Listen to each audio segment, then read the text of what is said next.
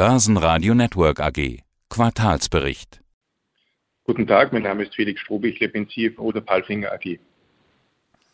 Als ich heute Morgen die Pressemeldung aufmachte, dachte ich mir, wow, ja, es scheint ja ein neues Rekordjahr zu werden. Bisher liegen sie trotz Ausfall der Produktion von zwei Wochen durch den Hackerangriff zum Jahresstart auf Rekordkurs mit einem Umsatzplus von 21 Prozent.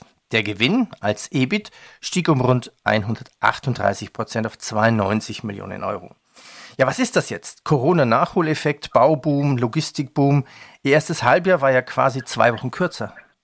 Tatsächlich ist es so, dass wir hier von einem sehr, sehr großen Rückenwind aus der gesamtwirtschaftlichen Entwicklung profitieren und insbesondere die Bauindustrie hat bereits im zweiten Halbjahr 2020 begonnen, sehr stark anzuziehen. Das ist für uns ein wesentlicher Treiber und damit war auch bei uns der Hochlauf schon relativ bald spürbar. Schon im dritten, vierten Quartal hatten wir sehr, sehr gute Auftragseingänge und die haben sich jetzt wirklich in den ersten Monaten dieses Jahres nochmals deutlich gesteigert, sodass wir zum jetzigen Zeitpunkt nicht nur einen guten Umsatz für das erste Halbjahr und auch ein sehr, sehr gutes Ergebnis für das erste Halbjahr zeigen können, sondern insbesondere auch mit einem ausgezeichneten Auftragsstand, einem historischen Rekordauftragsstand in das zweite Halbjahr starten und mittlerweile auch bereits Aufträge hereinnehmen, die dann im Jahr 2022 abgearbeitet werden.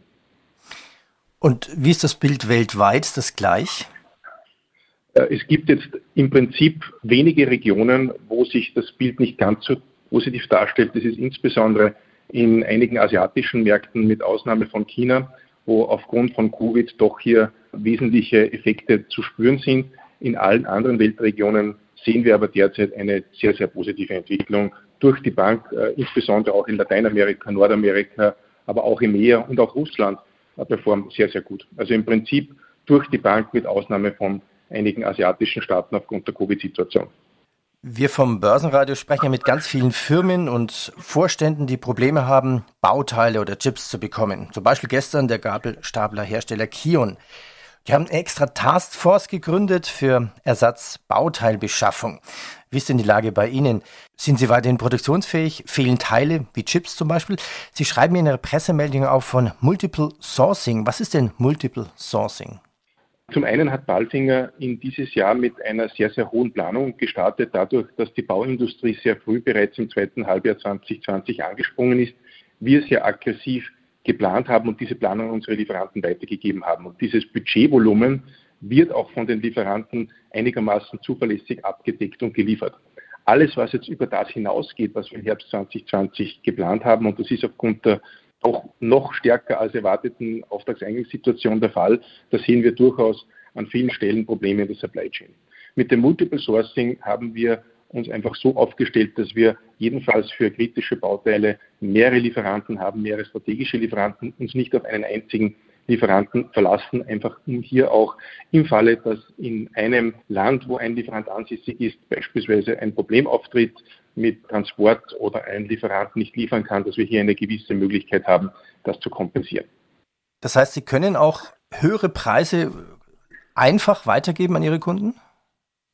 Einfach würde ich nicht sagen, aber dadurch, dass Palfinger der Marktführer ist, haben wir die Möglichkeit, Preise zu setzen, die Preisführerschaft auch zu übernehmen und als erster die Preise zu erhöhen. Und das tun wir im Regelfall auch und können dann diese Preise auch durchsetzen am Markt. Corona, die vierte Welle. Sie kommt, sie läuft, aber wird sie denn die Wirtschaft beeinflussen, die Nachfrage, die Produktion oder die Bestellungen? Wie sind Ihre Überlegungen dazu? Wir sehen das durchaus weiterhin als Risiko. Das heißt, wir gehen positiv ins nächste Jahr. Also wir denken ja aufgrund auch unserer Auftragsreichweite bereits stark ins nächste Jahr hinein. Dieses Jahr ist, äh, abgesehen von einigen Risiken, die naturgemäß da sind, relativ abgesichert. Wir sehen allerdings durchaus, dass zum einen äh, diese Entwicklung mit weiteren äh, Varianten, Mutationen hier nochmals eine gewisse Auswirkung darauf haben kann, wie hier das Vertrauen von unseren Kunden in die Zukunft aussieht und dann auch das Bestellverhalten entsprechend beeinflussen kann, was wir durchaus jetzt nicht erwarten und hoffentlich tatsächlich nicht eintritt, sind weitere Lockdowns, die bewirken würden, dass wir hier äh, unseren Output nicht erreichen können. Das wäre aus heutiger Sicht jedenfalls für 2021 äh, ein Risiko, das wir nicht eingeplant haben und auch nicht sehen aus heutiger Sicht, aber das wäre ein, ein schwerer Schlag natürlich, wenn es wieder zu einem Lockdown käme, der uns zu einem Produktionsausfall zwingt. Das große Wachstum von Palfinger gelang in den letzten zehn Jahren auch immer wieder durch strategische und weltweite Übernahmen. Ich vermisse eigentlich seit längerem das Wort Übernahmen bei Ihnen in der Pressemeldung. Es müssen sich doch durch Corona jetzt Chancen auftun. Zum einen tun sich durch Corona nicht so viele Chancen auf, wie man annehmen möchte und wie wir auch angenommen haben, dadurch, dass das ein relativ kurzer Tipp war und speziell unsere Industrie sehr rasch wieder angesprungen ist, gibt es keine Wettbewerber, die jetzt dramatisch in Schieflage geraten wären und die sich günstig angeboten hätten.